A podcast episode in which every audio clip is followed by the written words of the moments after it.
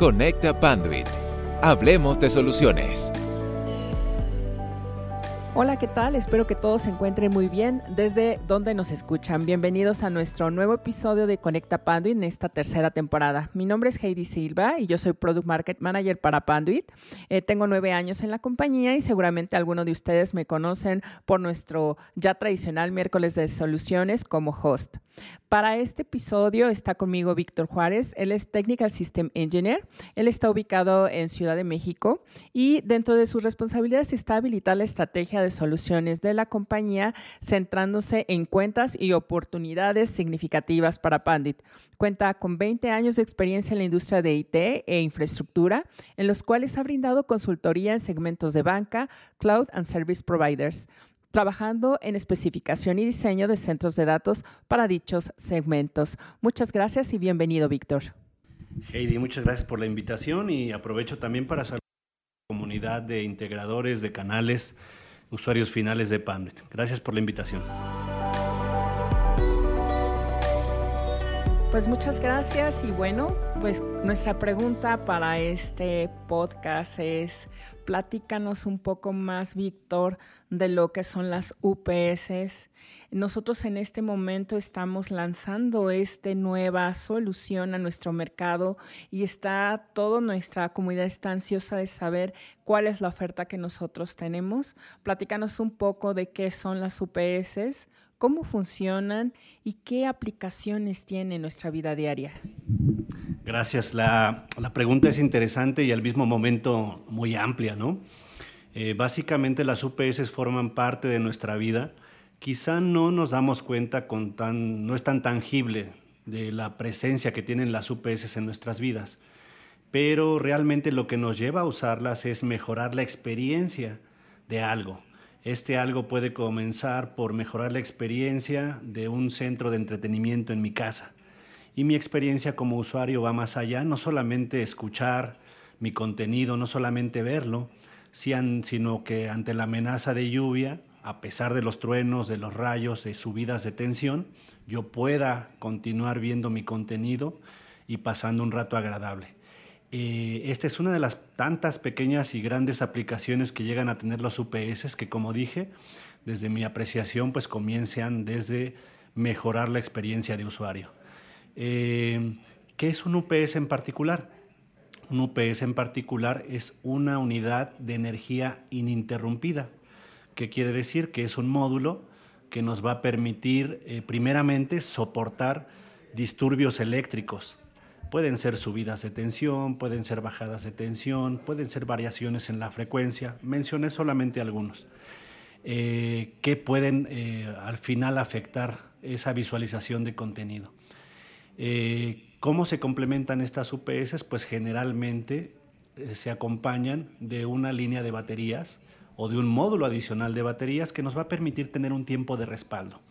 Y este tiempo de respaldo se va a activar en el momento que se va la energía entra esta unidad adicional de baterías que viene en conjunto con el UPS y nos podría dar tiempo de respaldo que emerge de las baterías en función de dos minutos, cinco minutos. En aplicaciones industriales esto puede exceder la hora, por ejemplo, de tiempo de respaldo. Si esto lo extrapolamos a aplicaciones particulares que vemos en nuestra vida diaria, pues encontraremos que posiblemente hoy tengamos un tipo de UPS, porque hay diferentes tipos, respaldando un centro de entretenimiento como un videojuego, respaldando una operación completa de una oficina, de tal manera que si suceden estos disturbios eléctricos que platiqué previamente o hay ausencia de energía, esta unidad pueda respaldar y proteger finalmente a algo súper importante que son los equipos críticos. Como equipo crítico en la aplicación de, de nuestra vida, pues veríamos este centro de entretenimiento que puse como ejemplo pero si lo extrapolamos a la industria, al enterprise, pues hay un sinnúmero de equipos que podemos catalogar como críticos, desde una máquina que está haciendo un proceso de transformación o bien respaldar eh, el suministro de energía para una serie de vendedores que están en un piso de venta.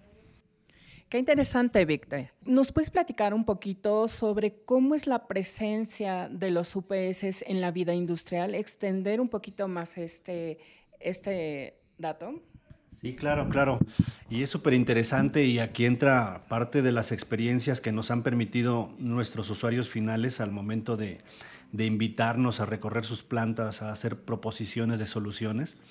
Pues cuando vamos esos recorridos y recorremos los, los pisos donde se transforma la materia prima, pues vemos que hay un cuarto, por ejemplo, de telecomunicaciones y desde este cuarto se están soportando sensores, por ejemplo, eh, que pueden ser sensores de temperatura, pueden ser sensores que, que, tengan que ver, o no propiamente sensores, sino incluso relojes checadores, eh, donde se, se esté eh, documentando el arribo y la salida de, de, de los operarios, por ejemplo. Y en este cuarto que yo les describía, pues también se está respaldando la operación y es muy importante el control, el control de las máquinas que están haciendo la transformación de algo. Por ejemplo, si hoy vamos a una empresa que está eh, manufacturando las frituras, las papas fritas, por ejemplo, veremos que hay una gran máquina que está haciendo un montón de cortes de papas. Y esa máquina tiene un cerebro, un control, el cual se debe de proteger de manera muy rígida ya que ante la ausencia de energía hay una desprogramación de toda la secuencia que debe de seguir esta manufactura. Entonces vemos en estos cuartos que yo comencé describiendo cómo hay un gabinete y en la parte baja del gabinete generalmente hay un UPS que está respaldando ese sistema de control de esta máquina que yo describí. Como dije, esta UPS pues bien podría estar respaldando este proceso que mencioné, pero también sensores. Eh, sensores de temperatura que tienen que ver bastante con el proceso industrial que se está siguiendo. Eh, hemos visto también ejemplos bien puntuales en la industria, donde vamos con alguien que está en el proceso, por ejemplo, de, de, la leche, la leche que consumimos todos los días, de las bebidas azucaradas, por ejemplo.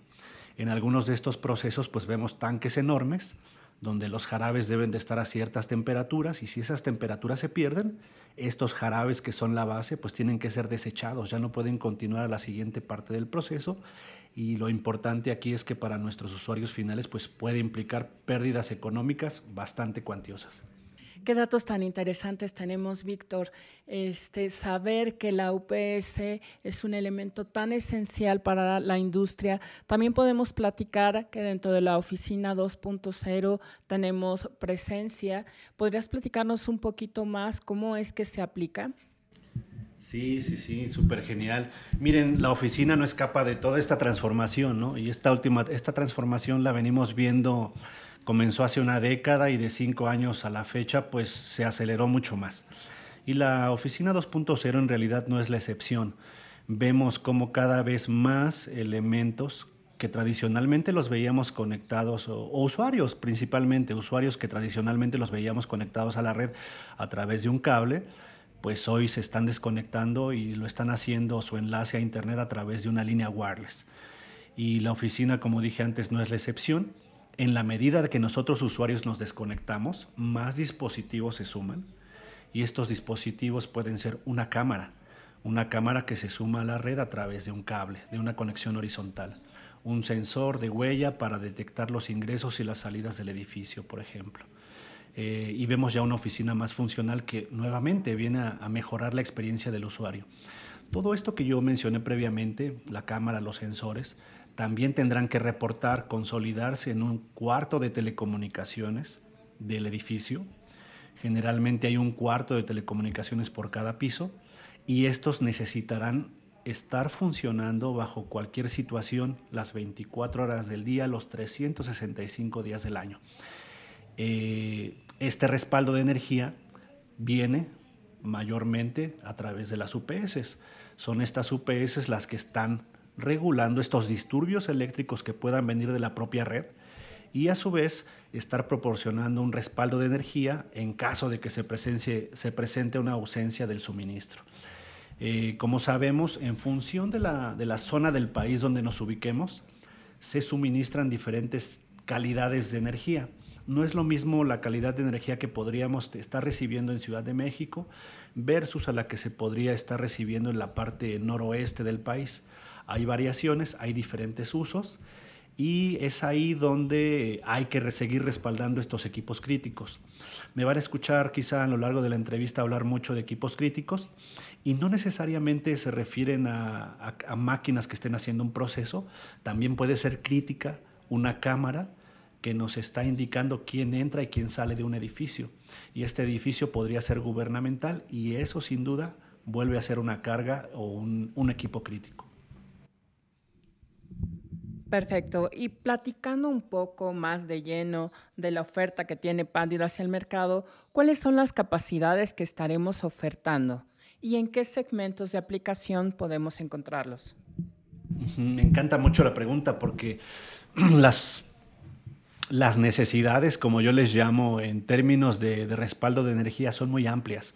La verdad es que el mercado es bastante grande, bastante amplio, aplicaciones hay demasiadas. Hoy en día cuando vamos, por ejemplo, a recorrer un campus en las universidades, nos damos cuenta que de nueva cuenta eh, vamos y encontramos que en cada piso de los edificios hay otra vez un cuarto de telecomunicaciones que está respaldando, en este caso servidores, por ejemplo, switches, routers, para la parte operativa. Y esta sería una aplicación bastante, bastante común que encontramos en, las demandas de mercado, que es para un sector educativo. Este sector educativo sin duda no tiene tamaño, podría ser una escuela eh, eh, pequeña, mediana o grande a nivel de campus. Existen estas necesidades de respaldo de las cuales platiqué previamente.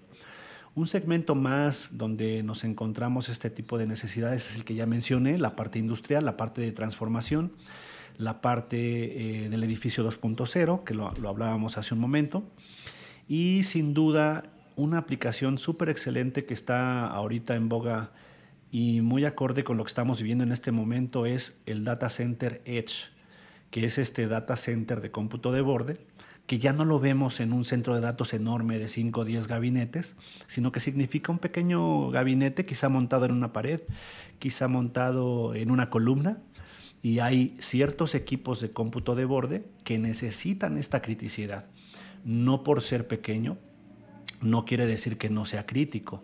Incluso si se trata de un gabinete pequeño de cómputo de borde que sea 20, 22 unidades de rack, necesitará respaldo de energía, necesitará protección contra disturbios eléctricos y necesitará eh, seguramente monitoreo de las condiciones ambientales, temperatura, humedad, probablemente derrame de líquidos para asegurarnos que estos equipos de cómputo de borde van a estar funcionando eh, de la manera en que debe de ser. Me hacías eh, como parte de la pregunta también, ¿cuáles son las capacidades que estaremos comercializando como, como Panduit? Y la verdad es que vamos a tener varias olas de, lanzamiento. En esta primera ola de lanzamiento lo que vamos a tener es un segmento de UPS que van a ir desde 1 kVA hasta 5 kVA. Eh, en estas combinaciones pues veremos topologías tanto eh, líneas interactivas como doble conversión y cada una de ellas tendrá aplicaciones y segmentos de mercado bastante específicos. Este podcast está orientado a, dar una perspectiva general, así es que no vamos a entrar a la parte tan técnica, pero de una manera más particular podría decirles que estos que yo mencioné como doble conversión, pues estarán muy enfocados a respaldar y cuidar de disturbios eléctricos a todos aquellos equipos activos de IT. Eh, que necesiten tener tiempos muy, muy breves fuera de línea. ¿Qué, clase de equipos podrían ser estos? Servidores, los switches, los routers, que pudieran ser bastante críticos en su operación. Y si eso lo escalamos en un nivel más arriba, pues generalmente estos switches, routers, servers, pues van más de la mano de un ambiente crítico de IT, de un cuarto de equipo, de un cuarto de telecomunicaciones, de un data center edge, por ejemplo. La otra topología, la cual practiqué previamente, que sería la línea interactiva, pues su aplicación va más para allá, para los segmentos donde eh, tengamos, quizá una workstation en una oficina, por ejemplo, equipos con un grado de criticidad un poco menor. Y esto se debe a que generalmente manejan factores de potencia bastante diferentes, pero en términos generales esa es la, eh, la línea de portafolio que estaremos manejando. Vendrán otras olas de lanzamiento y en esas olas de lanzamiento estaremos presentando al mercado capacidades encima de los 5 kVA eh, que nos van a ayudar a respaldar incluso cargas mayores. Y para orientar un poco a nuestra comunidad, sería muy interesante, Víctor, que nos comunicaras qué características debemos de contemplar para comprar un UPS. Pues miren, eh, lo primero que tenemos que hacer, y esto escala desde una aplicación que podamos tener en el hogar hasta una aplicación industrial, lo primero pues es entender qué capacidad es la que voy a demandar, tanto en amperes o en carga puede ser, ¿no? Generalmente cuando vamos a la parte trasera de los equipos, quizá estemos hablando de un televisor, por poner un ejemplo muy básico, traen ahí una etiqueta y nos dice, ah, este televisor consume tantos amperes y demanda tanta carga en función de kVA. Esa sería mi primera recomendación y lo podemos escalar desde la aplicación en el hogar hasta la parte industrial. En la parte industrial, pues veremos que estos switches, estos routers, eh, van a demandar mm, cantidades también de amperaje, eh, cantidades de kVA, y en función de eso sería el primer driver para seleccionar y discriminar una selección de, del UPS. Una, una, característica más que deberemos tomar en cuenta es eh, qué tiempo de respaldo voy a demandar. Si hablamos de nuestro hogar, pues simplemente con que tengamos un par de minutos que nos den la oportunidad de hacer shutdown a nuestra, a nuestra PC, a nuestra workstation, será suficiente para esperar a que se restablezca la energía pero si estamos hablando ya de aplicaciones particulares de industria, pues ahí tenemos que hacer preguntas adicionales a nuestros usuarios finales. Tiempo de respaldo, ¿para qué lo quieres? ¿Lo quieres también para hacer shutdown? ¿O quieres tiempo de respaldo suficiente para que entre un generador eléctrico, por ejemplo? Y en función de eso, pues consultivamente empezamos a hacer recomendaciones de tiempos de respaldo que pueden ser eh, desde 5 minutos hasta 15 minutos. Y esto va muy en función de, lo que demande nuestro, nuestro cliente. Y un tercer driver que, que, aunque suena bastante técnico, pero es importante comprenderlo porque va muy de la mano del precio, es entender qué topología. Yo hablaba hace un momento que estamos incluyendo a nuestro portafolio las topologías línea interactiva y doble conversión y en función de esto eh, están los componentes que trae internamente para configurarlo, para construirlo y obviamente de la mano de esto va el precio. Entonces, aunque de primera instancia pudiera sonar bastante técnico, mi sugerencia sería entender, ya sea de manera independiente o a través de un consultor, qué tipo de topología voy a demandar para que en función de eso pueda recibir un precio adecuado acorde a mi necesidad. Entonces, es, lo que yo les diría y no menos importante, pues consideren que prácticamente hoy todo lo que tenemos y recibimos en el mercado estamos buscando que, sea rastreable a, través de la red, que podamos eh, tener métricas de él en un dispositivo móvil o en una PC. Yo les diría que busquen que estos dispositivos que, están pensando para respaldar eh, y cuidar disturbios eléctricos estén integrados con una tarjeta de comunicación que va a potenciar por mucho las capacidades de esta oferta. Muchas gracias, Víctor. Oye, y Panduit cuenta con una herramienta que es para la configuración de, de capacidades. ¿Podrías platicarnos un poquito más de ella? Sí, claro que sí. Mira, es muy chistoso porque, o anecdotario diría yo, porque a, lo largo del tiempo que hemos venido colaborando con, las empresas, pues nos damos cuenta que venimos de, generar nuestras listas de existencias desde un Excel, ¿no? y estas listas fueron funcionales, fueron funcionales, pero hace mucho tiempo. Eh, hoy en día derivado de la velocidad que tiene el mercado, derivado de la velocidad que piden nuestros canales para hacer una cotización, una aproximación de capacidades, pues debemos ser más ágiles. Y la verdad es que Panduit no es ajena a eso. Lo que está haciendo es poner a disposición de toda la cadena de valor una herramienta que se llama CPQ. Esta herramienta CPQ, cualquiera de nuestros canales puede acceder libremente a ella a través de nuestra página web, panduit.com y a través de, nuestra página van a llegar a esta sección donde les va a dar la opción de hacer una configuración de una solución. Y esto va a ser posible a través de irlo ir discriminando múltiples características que puedan haber en el portafolio. La capacidad, la topología, el tiempo de respaldo, el tipo de baterías, etc.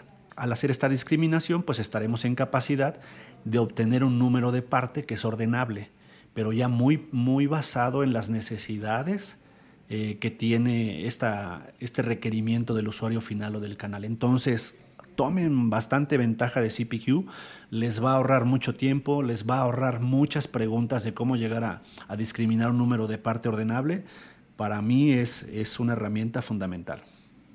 Muchas gracias, Víctor. Oye, ¿y podrías platicarnos cuál va a ser eh, o, o, cuáles van a ser los canales de acceso para realizar la compra de UPS? Sí, claro. Eh, nuestros, nuestros UPS van a estar disponibles a través de nuestra cadena de valor, que son nuestros mayoristas. De ahí, a partir de ellos, hemos venido trabajando en conjuntos con ellos para definir perfiles de necesidades, perfiles de inventario, perfiles de capacidades, perfiles de refaccionamiento. Y ya con esta base, eh, a partir de ellos podemos empezar a, tomar ventaja de ello y hacer los, los requerimientos de las diferentes capacidades que se necesite. No perdamos de vista o bueno, esto que mencioné, pues está eh, orientado mucho a un mercado de run rate, a desplazamiento de volúmenes de manera muy flexible, donde ya hay una necesidad muy particular. Pero no perdamos de vista que existe otro segmento que es la línea de los proyectos. Los línea, la línea de los proyectos pues son más estructurados, se van trabajando con el tiempo, incluso no nos gusta a los que estamos en la parte consultiva, pero es natural que incluso las necesidades se van transformando en los proyectos pudiendo aumentar o disminuir capacidades.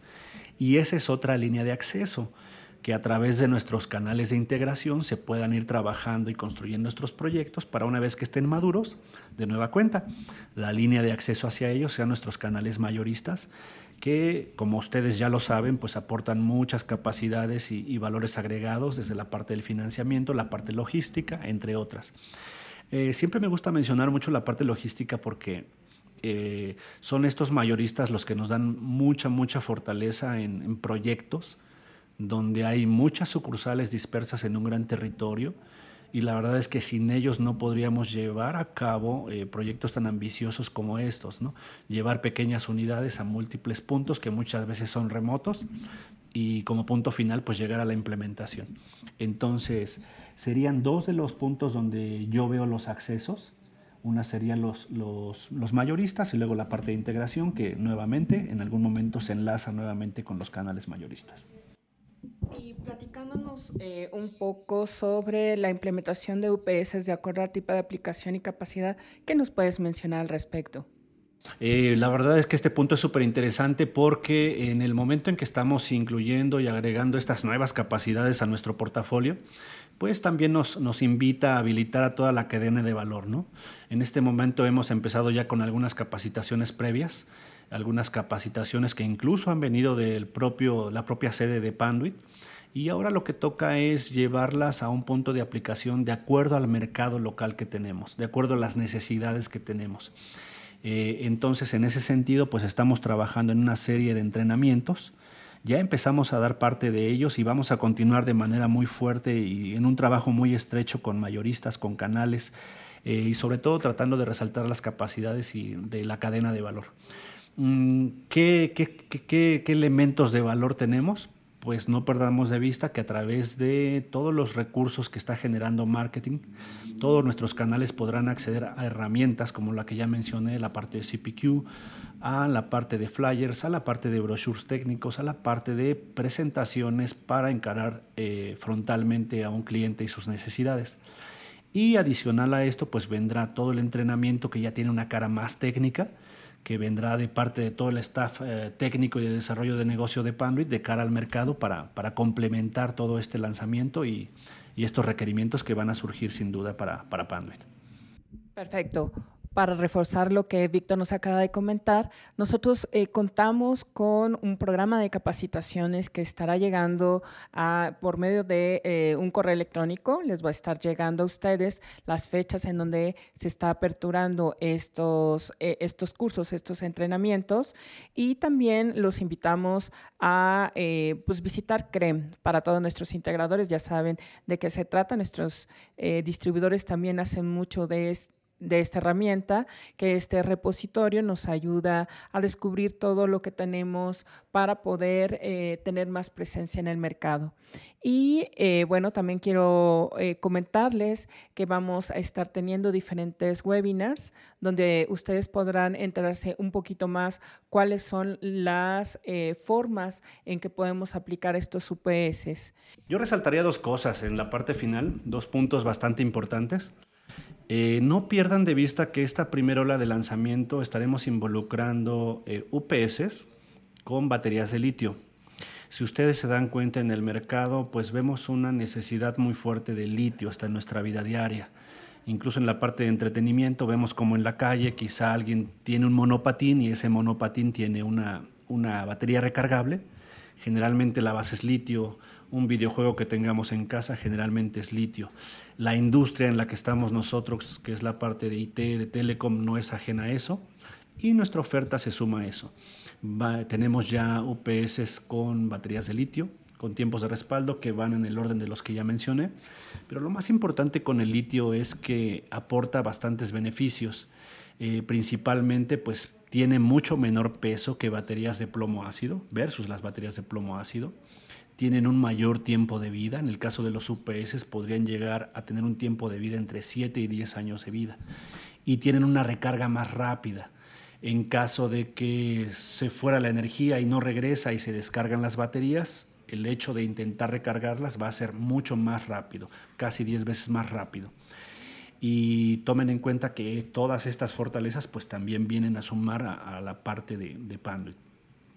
Tercer, eh, segundo, recordarles que eh, mencioné eh, que tomar como una ventaja la parte de integrar tarjetas de monitoreo a los UPS. Nuestros UPS no es una tarjeta aislada como tal. Esa tarjeta nos da la posibilidad de sumarla a una plataforma mucho más amplia y de mayores capacidades que es SmartZone basado en la cloud. SmartZone basado en la cloud es un software as a service que es parte del portafolio de Panduit, donde soy capaz de consolidar y centralizar alarmas de los UPS, de PDUs, de otro tipo de soluciones que están en mi propio portafolio e incluso de fabricantes terceros. Entonces, si en un proyecto estructurado eh, se integran estas capacidades, créanme que, el potencial de la solución y lo que podemos agregar a la industria como tal, a nuestro cliente final, será formidable. Así es que no perdamos de vista eso. Y como ustedes se, han dado cuenta, pues a través de este tipo de lanzamientos como las UPS, como la parte del software as a service, nos vamos encaminando como Panduit a llevar o hablar más hacia, hacia nuestro usuario final de la infraestructura convergente. Esta infraestructura convergente que no nada más habilita a nuestros clientes para comprar partes por separado, sino que una vez que ya están integrados a través de nuestra cadena de valor, le podemos llevar esa funcionalidad de convergerla en, esta, en este tipo de plataformas como la que ya platiqué, SmartZone, de tal manera que se convierte en una oferta totalmente de esta era. Ya soy capaz a través de un, a través de un dispositivo móvil ver métricas de temperatura, de humedad de estos UPS, qué está pasando con cada una de las fases de ellos y mucho más aún llegar a un modelo en tercera dimensión de este arreglo de gabinete o de gabinetes, donde incluso tengamos modelos térmicos de cómo se está comportando eso, o bien si hay puertas o no, puertas abiertas o cerradas en los gabinetes. Entonces, como les decía y como, como mensaje final, en realidad nos vamos acercando más hacia la infraestructura realmente convergente con, con la ayuda de todas estas soluciones que, que estamos agregando al portafolio de Panduit. Les recordamos a todos que si requieren una consulta personalizada con nuestros expertos, pueden comunicarse a través de nuestro correo electrónico latam-info.pandit.com o directamente en nuestras redes sociales y recuerden que si la innovación y la tecnología les apasiona como a nosotros, los invitamos a estar pendientes de nuestros próximos episodios de este nuestro podcast Conecta Panduit, Hablemos de Soluciones. Y bueno, con esto concluimos. Nos escuchamos pronto. Muchas gracias.